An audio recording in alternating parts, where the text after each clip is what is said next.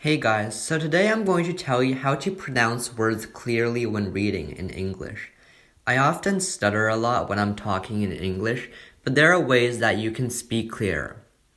The first one is to speak slowly. It seems obvious, but it helps you a lot. A lot of English words have a lot of sounds grouped together into one word, which can make it difficult to pronounce. If you slow down, you can speak all the sounds clearly. For example, the word sixth. In this word, there's first an X sound, then an X sound, and finally a TH sound.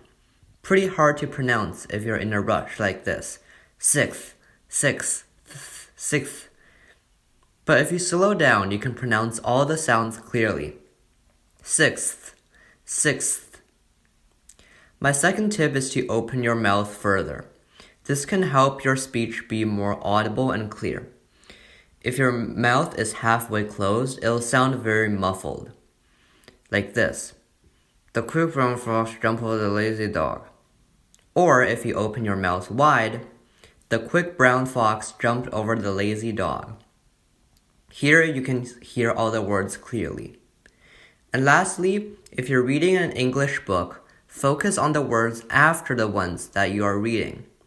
For example, if you're reading the sentence, the quick brown fox jumped over the lazy dog, as you read the quick, look at brown fox with your eyes and think about how to pronounce it. So just look at the words that come after the ones that you are reading. These are tips that I use when I speak and I found them helpful.